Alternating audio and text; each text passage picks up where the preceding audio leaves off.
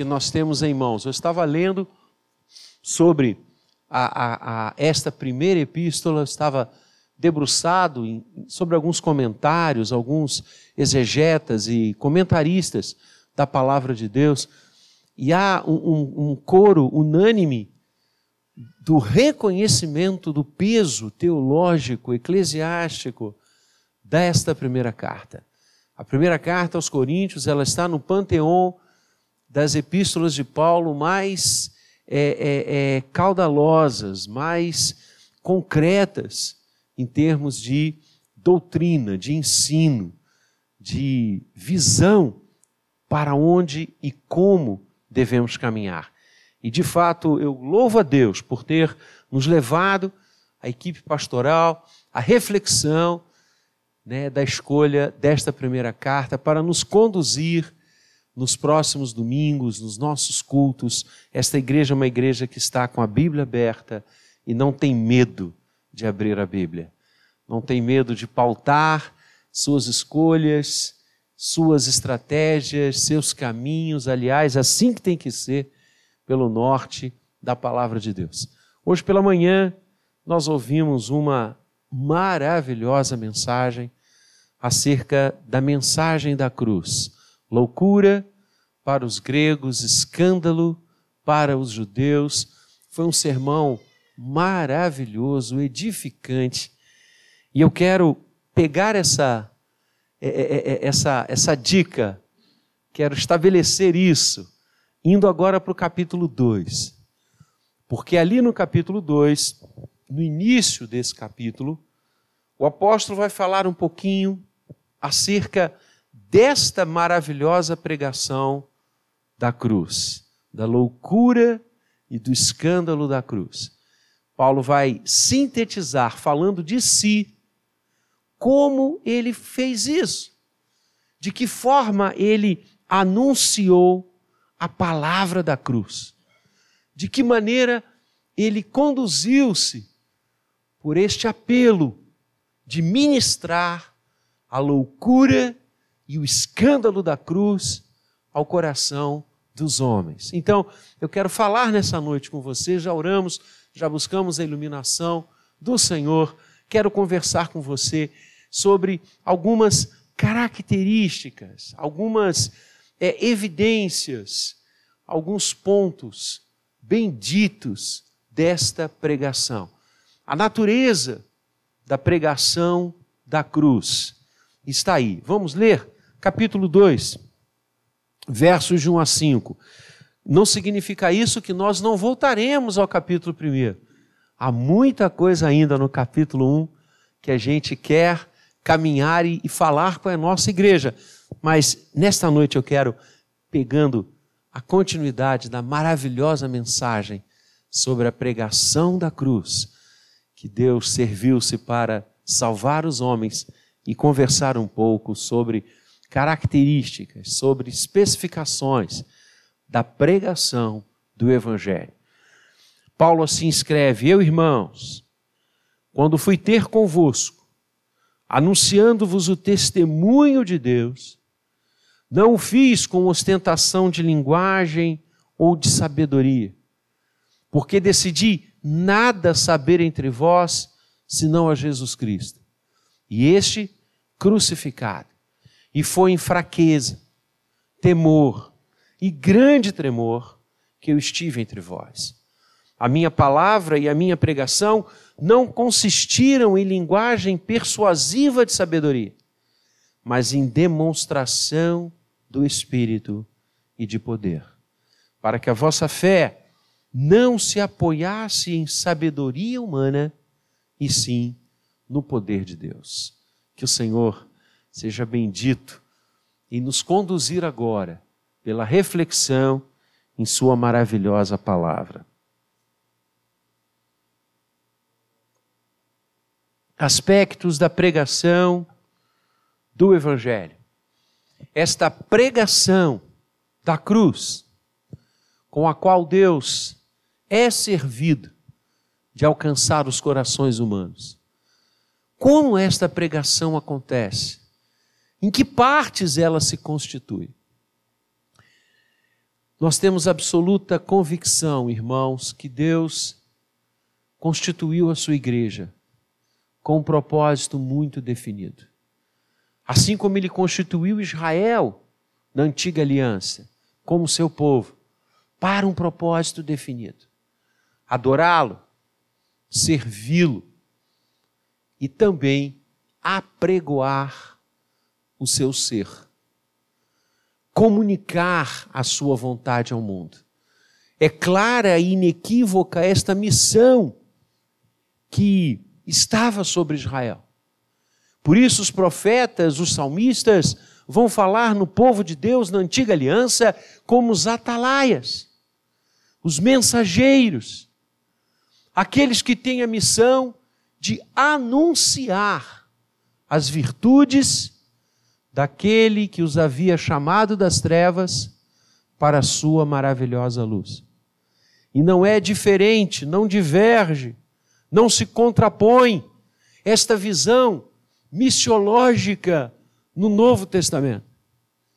Também agora o Senhor será servido em tomando e realizando a nova aliança em Cristo Jesus, abrangendo agora esta comunicação, esta fala o seu ser, o seu agir para todos os povos, o que já era no Antigo Testamento. Não nos iludamos. A graça de Deus, a misericórdia de Deus não estava circunspecta aos limites geográficos de Israel. Insisto, Israel foi escolhido para falar do Senhor a todas as nações. E agora é a igreja, eleita, separada, apostólica enviada ao mundo. Isso fica claríssimo quando você lê o livro de Atos. O livro de Atos começa, capítulo 1, com a ascensão do Senhor, com o retorno do Senhor à glória. E quais são as últimas palavras de Cristo antes de subir aos céus, de onde há, de voltar, como acabamos lindamente de professar no Credo? Ele diz aos seus discípulos ali, representando toda a igreja: Recebereis poder ao descer sobre vós o Espírito Santo, e sereis minhas testemunhas, aqui em Jerusalém, na Judéia, na Samaria e até aos confins do mundo. Essas foram as últimas palavras do Senhor, que sinalizavam a missão da igreja ser testemunha de Cristo, anunciar o seu nome, anunciar o seu evangelho em todos os lugares, na proximidade, Jerusalém, no entorno, Judéia, mesmo em confrontos, Samaria. E até os confins da terra.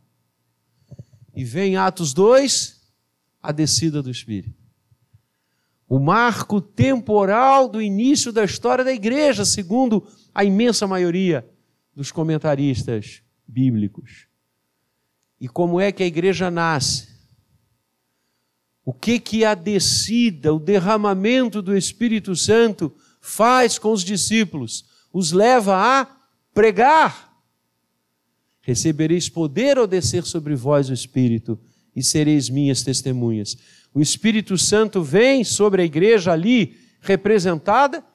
Pedro sai do cenáculo, é Pentecostes, Jerusalém está repleta, e ele prega, ele anuncia, Atos 3, o sermão de Pedro, belíssimo, onde ele conclui dizendo: Esteja bem certa, ó casa de Israel, que a este Jesus, a quem vós crucificastes, Deus o fez Senhor e Cristo. E naquela oportunidade, milhares de pessoas se convertem e são batizadas pelos apóstolos. Então vejam a missão da igreja. O Espírito Santo vem e eles não continuam dentro do cenáculo onde estavam. Eles saem às ruas. Eles ganham, eles ganham as estradas. Eles alcançam as cidades. Atos 1, o retorno do Senhor aos céus. Atos 2, a descida do Espírito, a partir de Atos 3, o movimento missionário da igreja. as cidades, os locais alcançados, os primeiros batizados, os primeiros convertidos, as primeiras comunidades, porque a igreja é chamada, como Pedro fala conosco e traz-nos esta imagem. Nós que não éramos povo, agora somos. Nós que não tínhamos alcançado misericórdia, agora alcançamos. Nós que estávamos longe, agora fomos aproximados dele para anunciar. E ele cita o Antigo Testamento, as virtudes, a vontade, o querer, o plano daquele que nos tirou das trevas e nos transportou, como Paulo lindamente fala, para o reino do Filho do seu amor. Nós somos missão. Nós não temos uma missão. Nós somos a missão. Como é que o Evangelho de Marcos termina? Indo por todo o mundo, pregai o Evangelho. Indo, pregai o Evangelho. Eu acho linda essa expressão. E não obstante, a maioria das traduções, notadamente as mais antigas, trazer a expressão ide, ide por todo o mundo e pregai o evangelho, no grego não é ide, porque o ide significa sair do ponto A e alcançar o ponto B. A expressão ali no grego é indo. Você não tem ponto de chegada, o teu ponto de chegada é o céu. Indo pela vida, pela história, pelos lugares, pelas pessoas, indo por onde formos, preguemos o Evangelho, batizemos as pessoas, falemos de Jesus.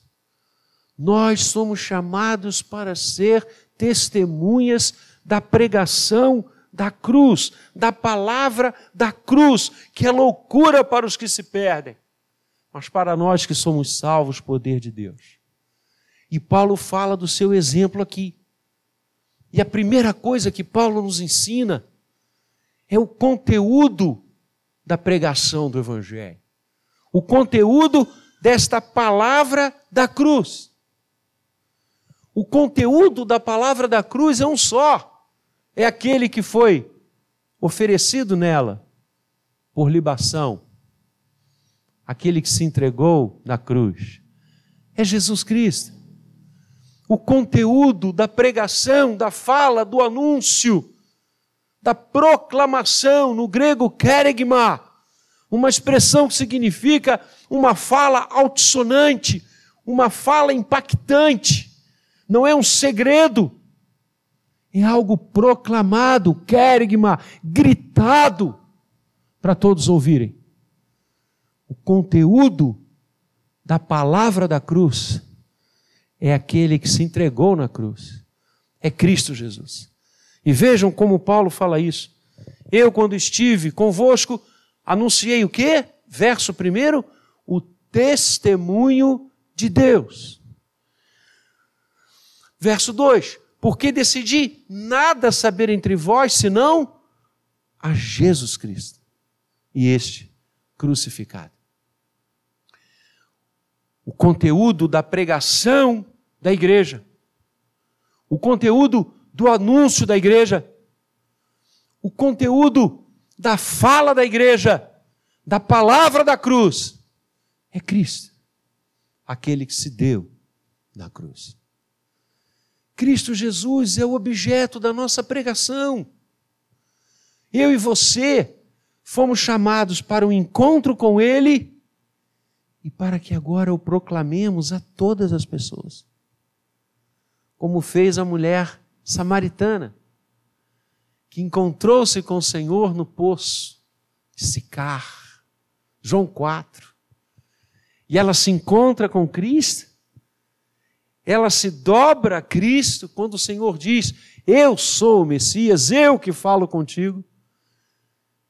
Quem crê em mim, do seu interior fluirão rios de águas vivas. Quem tomar desta água tornará a ter sede, mas quem crer em mim jamais terá sede novamente. E ela se dobra ao Senhor e vai a Samaria e anuncia: achamos o Messias, encontramos aquele que esperávamos. E o texto diz que muitos daquela cidade converteram-se pelo testemunho missionário daquela mulher que deixa o cântaro e vai falar de Jesus a todas as pessoas.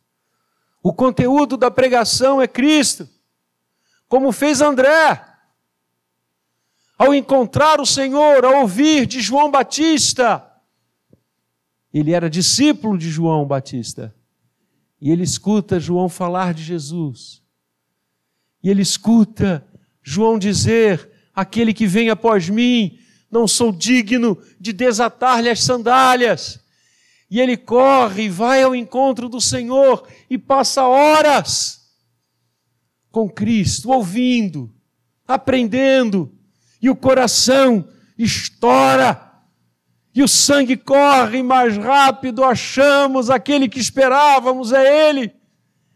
E ele rompe para a sua casa e vai buscar o seu irmão, Pedro, e diz: Venha, Pedro, achamos o Messias.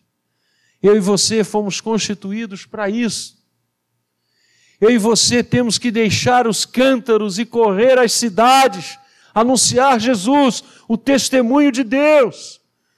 Nada decidi saber entre vós a não ser Jesus Cristo e este crucificado. Esta é a palavra da cruz. O conteúdo da nossa pregação, o conteúdo da nossa mensagem a este mundo sofredor, angustiado, perdido, cansado, é uma só, uma só palavra um só conteúdo: Jesus Cristo. Essa é a nossa mensagem. A igreja é chamada para pregar Jesus Cristo. Esse é o nosso evangelho, ponto. Essa é a nossa pregação. Falaremos de Jesus a tempo e a fora de tempo. Pregaremos o seu nome a qualquer hora, a qualquer instante.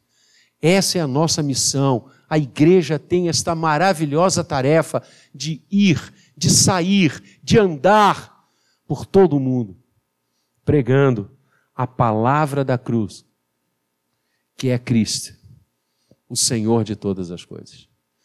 Vocês já perceberam como que hoje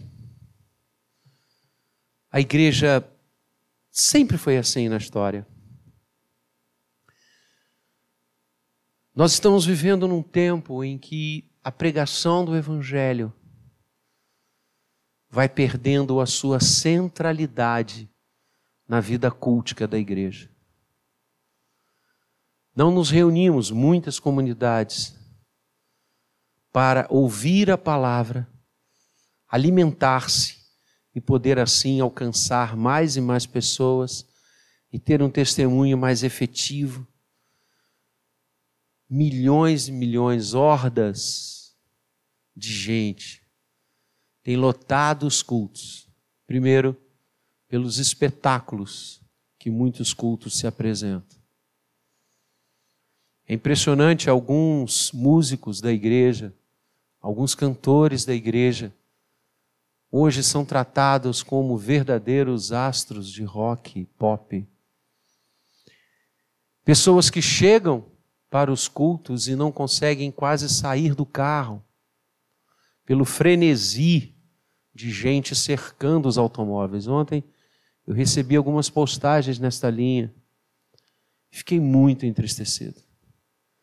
Os músicos da igreja são levitas do Senhor, pastores que se deslocam em aviões particulares, que são recebidos como verdadeiros CEOs de empresas. Nós somos servos. Precisamos alcançar o mundo. Precisamos pregar o Evangelho a toda criatura. O que tem que aparecer é Jesus Cristo e Ele crucificado. Não somos nós. Não são os pastores, não são os líderes, não são os músicos, somos nós que temos que falar de Jesus. Nós somos servos, e eu gosto dessa fala de João. Não sou digno de lhe desatar as sandálias dos pés. Segunda coisa, além desse foco equivocado nas, nas pessoas, Hoje nós temos uma massa de gente que busca os cultos, os momentos da igreja, para buscar benefício próprio. Então vem a igreja para buscar uma cura, vem a igreja para buscar emprego, vem a igreja para buscar casamento, vem a igreja para uma série de coisas. Mas será que veio para aprender? E assim poder anunciar a cruz a todas as pessoas. Vivemos hoje um evangelho absolutamente centrado no homem. Ficamos imaginando como o culto ser mais agradável. Só há uma forma do culto ser agradável: é o Espírito Santo ser derramado nos nossos corações a cada momento de culto. Alguns anos atrás eu participei de um encontro de evangelistas. Pouco mais de mil pessoas. Eu já contei essa história aqui, mas vou contar de novo. E nós passamos um dia inteiro, foi um dia fantástico, maravilhoso. Vários preletores, preletores de fora do nosso país, homens que estavam lidando com plantação de igreja no seu dia a dia e ali falaram conosco sobre métodos, sobre estratégias, sobre formas de abrir igrejas, de plantar igrejas, de revitalizar igrejas. E do meu lado estava um senhor idoso. Passamos o dia juntos, mesmo depois do almoço voltamos e nos assentamos juntos. Eu não sabia quem ele era. Percebi que ele era alguém muito conhecido quando, no fim do dia, na hora do brainstorm, ele pediu a palavra. E quando o microfone chegou às suas mãos, houve um silêncio abissal na plateia. E eu pensei comigo, rapaz, esse senhorzinho aqui é alguém com muita autoridade. Depois eu fui saber quem era e era mesmo. Homem de Deus, um homem de Deus ministério maravilhoso. Nossa! E ele pegou o microfone, cabelinhos brancos, já calejado na pregação da cruz, na pregação de Jesus Cristo, único conteúdo da mensagem da igreja. E ele disse: Olha, eu quero agradecer a Deus por ter passado esse dia aqui eu aprendi muito. Eu estou voltando para minha casa, para minha comunidade, com muitas ideias. Escrevi muita coisa. Mas eu queria dizer uma só, se fosse possível. O melhor método, a melhor estratégia para plantar uma igreja, para revitalizar uma igreja, é Atos 1,8. Recebereis poder ao descer sobre vós o Espírito Santo. O auditório veio abaixo. O auditório veio abaixo. É isso mesmo. Podemos e devemos pensar em tudo, mas só há uma coisa, só há um caminho para encher a igreja, para revitalizar uma igreja, para gerar arrependimento para gerar batismo, para gerar transferências. Só há uma coisa que torna uma igreja relevante: é que ela seja cheia do Espírito Santo. E uma igreja, para transbordar do Espírito Santo, só pode ter uma mensagem e uma pregação: Jesus Cristo e este crucificado. A segunda coisa que Paulo nos ensina, além do conteúdo da pregação, é o lugar da pregação. Que lugar! E essa é a segunda característica no texto. Que lugar a palavra da cruz, loucura para os que se perdem, escândalo para os judeus, deve ser anunciada. E ele fala sobre isso no início do texto também. Ele escrevendo aos Coríntios diz: Eu, quando fui ter convosco. No grego, uma tradução mais concreta seria: Eu, quando estive no meio de vocês. Paulo esteve naquela cidade. Paulo andou por aquelas ruas, Paulo entrou nas casas, Paulo orou com as pessoas, Paulo foi visto, tocado, ouvido. Ele não pregou o evangelho na cidade de Corinto por correspondência, por WhatsApp. Ele esteve lá. É isso que ele quer dizer no início do verso primeiro. Eu, irmãos, quando fui ter convosco, quando eu caminhei com vocês, quando eu me encontrei com vocês. Essa é a tônica da igreja. A igreja não é chamada para pregar a cruz longe daqueles que vão ouvir a palavra da cruz. Nós fomos chamados para estar com, para estar junto. Novamente ele repete isso no verso terceiro, quando ele diz que foi em fraqueza, temor e grande temor que ele esteve entre vós. Novamente ele reitera essa imagem, trazendo e aguçando a memória da igreja em Corinto que Paulo esteve lá. É a mesma visão, amados, que Mateus traz por duas vezes, sintetizando o ministério do Senhor Jesus. Quando no capítulo 5, no capítulo 9, Mateus diz que o Senhor ensinava nas sinagogas, pregava o evangelho do reino e curava toda sorte de doenças e enfermidades entre o povo. E todas as duas vezes, quando Mateus dá essa síntese, igual, ele fala o que motiva este ensino, este anúncio e esta cura às pessoas.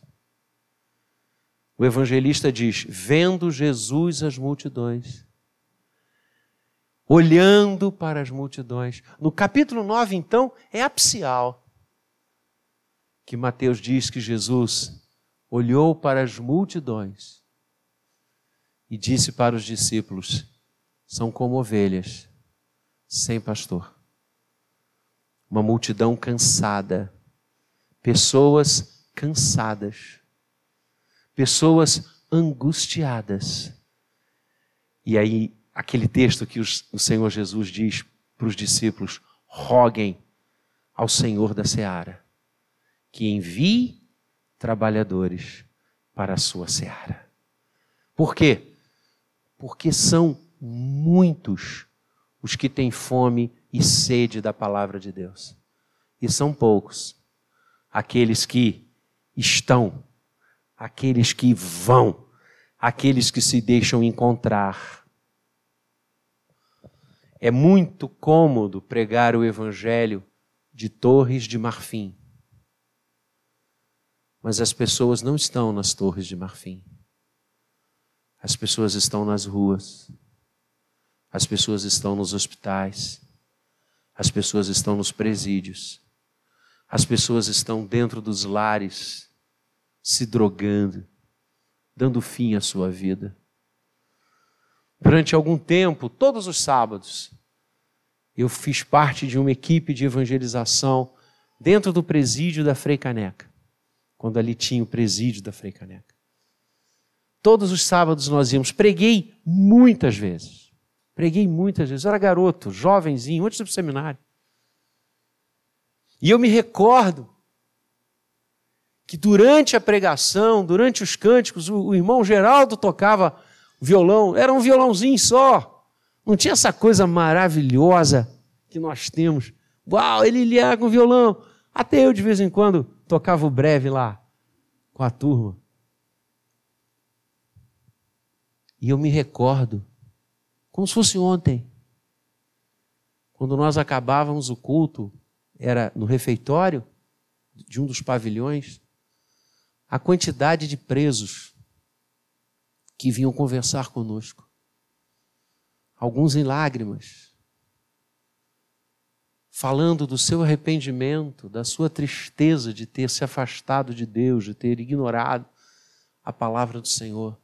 Orei com muitos presos, orei com muitos encarcerados.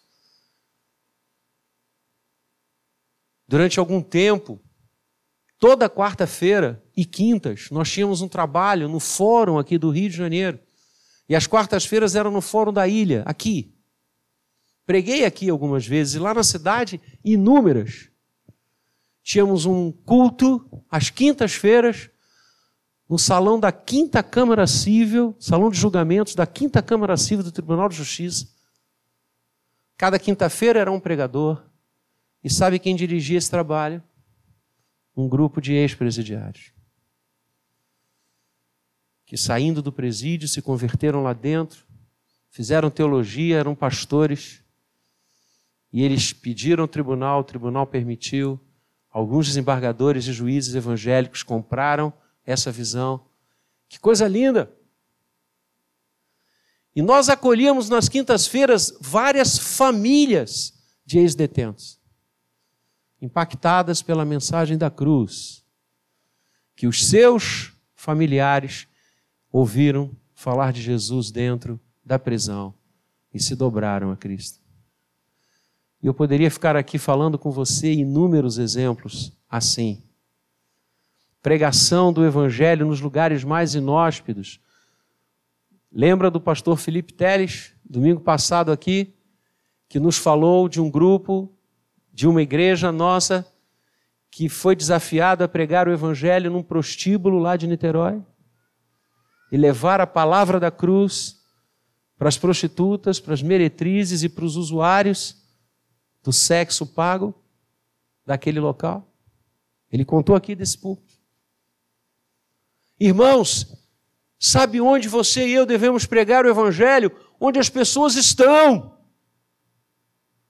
Nos escritórios, nas indústrias, nas faculdades, nas prisões, nos hospitais, nas casas, aonde for. Paulo diz isso. Eu estive aí com vocês. Eu caminhei com vocês. Vocês não foram estranhos a mim. Nós não podemos pregar o Evangelho para aqueles que não conhecemos, para faces que não sabemos quem são. Jesus olhou para as multidões e disse: São ovelhas sem pastor, e as amou, compadeceu-se delas. Nós temos nos compadecido por aqueles que ainda não conhecem a palavra da cruz. Que cristianismo temos vivido? Que fé nós temos construído? Nós estamos no mês de setembro de 2023. Quantas pessoas eu e você levamos a Cristo neste ano? Já estamos no mês nove. Quantas pessoas nós levamos aos pés do Calvário de janeiro até agora? Que tipo de fé temos vivido e construído? Uma fé encastelada, onde o Evangelho é para mim, é aquilo que eu quero, aquilo que eu busco, aquilo que eu preciso, como se fosse um remédio, um analgésico. Ou eu tenho ido onde as pessoas estão e tenho falado de Jesus para elas. Alguns anos atrás eu fui a um congresso da Vinde. Me lembro bem, John Stott, veio ao Brasil e o conselho da igreja que eu servia me deu de presente passar aquela semana escutando John Stott. Interior de São Paulo, Águas de Lindóia. E eu fui com um grande colega de pastorado aqui do Rio. Fomos de carro revezávamos na direção. E ele sempre foi um pastor que eu admirei demais. seu ministério, a sua pegada evangelista, um homem que tinha o coração no campo, um homem que pregava a palavra da cruz onde o povo estava. E eu me lembro que eu falei: caramba, vou ficar algumas horas com a possibilidade de conversar com ele. Eu estava começando meu pastorado. E tomamos a Dutra, fomos e seguimos e começamos a conversar. E eu disse a ele, jovem pastor, ele já idoso, hoje ele está jubilado, mas não parou. Só vai parar no céu. Graças a Deus. E eu perguntei a ele, mas me fala, eu admiro tanto seu pastorado, seu ministério, a sua trajetória. E ele disse: Vladimir, eu tinha uma caminhada muito diferente. Eu era um administrador da igreja. Eu queria que tudo tivesse funcionando, tudo tivesse certinho. E está certo isso. O pastor também tem essa visão. E tem que ter. Ele falou: e a igreja era grande. Eu tinha uma igreja grande sempre. Trabalhei ali. Coral. E era aniversário da igreja. E eu convidei o reverendo Fulano para pregar. E ele esteve conosco três dias. E no último dia, no domingo, salão, todo preparado, bolo, igreja lotada. Ele pegou o microfone, olhou para a igreja e disse: Vamos fazer uma coisa aqui. Ele estava pregando sobre a pregação do Evangelho, a necessidade de irmos onde as pessoas estão, como Paulo nos ensina aqui, o lugar da pregação. E ele parou o sermão, Vladimir, ele me contando, dirigindo. Ele parou o sermão, olhou para aquela igreja lotada, galerias. E ele disse: Vamos fazer uma coisa aqui. Eu quero que você se levante e vá até a pessoa que trouxe você a Cristo.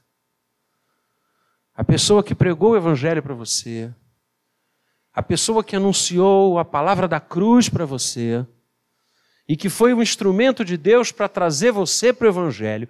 Você vai se levantar, aonde você estiver aí, vai até essa pessoa, vai abraçá-la e vai dizer graças a Deus por sua vida. E ele virou para mim e disse: Vladimir, o povo começou a se levantar, o pessoal do coral desceu, o pessoal de cima subiu, aquela coisa, aquela festa linda. Eu pastoreava aquela igreja há alguns anos. Ninguém veio até mim e me abraçou e disse: Pastor, graças a Deus por sua vida que o Senhor me levou a Cristo. Ele disse: Eu até fui para o salão, participei da, do corte do bolo, mas eu não dormi aquela noite. Eu não dormi. Eu passei a noite em claro. E eu disse: está tudo errado. Eu não fui chamado para isso. Eu fui chamado para converter gente. Eu fui chamado para ser usado por Deus para pessoas virem para Jesus. Eu fui chamado para estar ali no meio de vós, pregando, anunciando, batizando, vendo gente se dobrar ao Evangelho. Partir daquele dia, ele disse para mim, meu ministério mudou. E eu comecei a tratar daquilo que realmente é prioridade: corações convertidos a Jesus. Aí já estávamos os dois chorando, tínhamos que parar o carro. Mas é isso. A coisa essencial é o coração se convertendo. São as famílias entrando para a igreja. Como dói, como dói ver banco, espaço no banco sem estar sendo utilizado. Como dói. Como dói a gente não ter já derrubado 30 vezes esses muros aqui para ampliar espaços para o povo chegar, para os convertidos se dobrarem a Jesus e cantarem o que a gente cantou aqui de manhã. Eu vivo na bondade de Deus. Eu quero ouvir muita gente falando isso. Eu quero ver pessoas que estão nas drogas, que estão no álcool, que estão na volúpia do dinheiro, que estão com vícios, que estão com marcas, que têm o pecado transformando, oprimindo, escravizando, sendo libertas e erguendo as suas mãos para bendizer aquele que era, que é e que há de vir, aquele que morreu na cruz, e esta palavra é loucura para os que se perdem. Eu e você fomos chamados para ir a elas. Então, Paulo nos ensina o que pregar, Paulo nos ensina onde pregar esta palavra, e finalmente ele nos ensina como pregar essa palavra. Como anunciar a palavra da cruz. O conteúdo já vimos, é Cristo, não há outro. O lugar desta pregação já vimos, o coração do homem, onde ele está. Gente. E agora Paulo vai falar como anunciar a palavra da cruz. E ele vai dizer: Quando eu fui ter convosco, anunciando o testemunho de Deus, que é Cristo, não o fiz com ostentação de linguagem. Então, nós não fomos chamados para pregar a linguagem deste mundo. Ostentação de linguagem ou de sabedoria.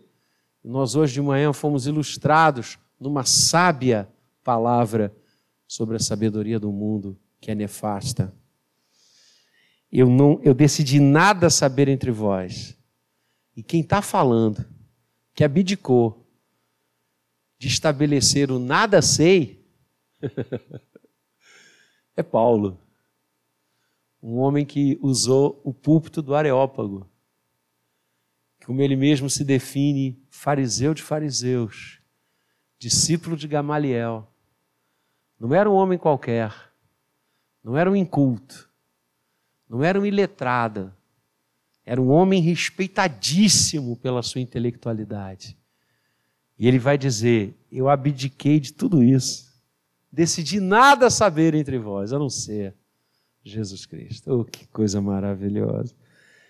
Verso 3: Como pregar? Fraqueza, temor e grande temor. Como pregar? Que a nossa palavra, a nossa pregação, não estejam embasadas e não se constituam em linguagem persuasiva de sabedoria. E a frase aqui é uma técnica de ensino, muito usada na época e até hoje. Mas sim, agora, em demonstração do Espírito e de poder. Sabe como pregar a palavra da cruz? cheios do Espírito Santo, cheio do poder dos céus, poder de Deus, unção. Estamos falando aqui de unção. E a unção do Senhor é derramada por graça, por misericórdia e por entrega nossa. É linda a tríade que Calvino constrói e a Bíblia constrói. O Senhor chama, nós nos entregamos. Por isso o apóstolo diz: aquele que aspira, aquele que quer, aquele que deseja o episcopado, excelente obra aspira. Ué, mas se é Deus que chama, por que, que eu tenho que aspirar? Porque é a nossa resposta. Eis-me aqui, envia-me a mim. Nós temos que pregar a palavra da cruz nas mãos de Deus. A igreja é dele. O evangelho é ele. Nós temos que entrar no santuário. Nós temos que nos quebrantar diante do Senhor. Para que a nossa palavra atinja, alcance, mude vidas. Pelo evangelho da graça, temos de estar cheios da graça. Essa é uma grande diferença. Quando eu ensino os meus alunos semanalmente nas salas de aula, eu estou passando para eles algo que eu aprendi. Quando eu prego o Evangelho, eu estou passando algo que eu vivo. Não é uma pregação decorada, não é um papagaio que está pregando, é alguém que está com o coração diante de Deus e que quer agradá-lo, que quer andar com Ele, que quer viver com Ele. É isso, é essa ideia de demonstração do Espírito e de poder. Ou seja, vidas espirituais. Homens e mulheres que o inferno bate em retirada quando eles chegam homens e mulheres, que as portas do inferno não prevalecem quando eles chegam, porque estão cheios do Espírito e de poder. É esta pregação que quebra as correntes do pecado na vida das pessoas. É essa pregação que faz a igreja não cair diante dos leões nem dos impérios deste mundo. É esta pregação que saqueia o inferno. É essa pregação que transmite a palavra da cruz. Não na ostentação da sabedoria humana, nos métodos subreptícios de algo que foi aprendido, decorado e passado para frente, mas algo que fala do que está dentro. Algo que fala como aquele cego, como aquele homem restaurado, com a sua mão, com o seu pé, e tantos que, ao serem curados por Jesus, diziam: Olha, eu não sei nem quem ele é, eu quero conhecê-lo, mas uma coisa eu sei minha vida mudou quando eu vi, quando eu escutei, quando ele me tocou. A pregação da cruz que impacta o mundo é a pregação fruto de uma vida que toca os céus, que está aberta ao conduzir do Senhor que é um instrumento da graça de Deus. É uma vida de oração, é uma vida de santidade, é uma vida de entrega, é uma vida de consagração. É a vida de alguém que o mundo não é digno. Que o Senhor nos abençoe.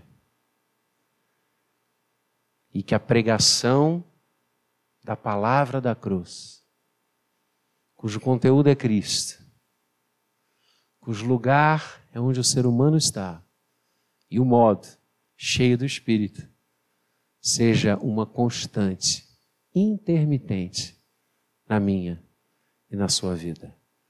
Que assim seja. Amém.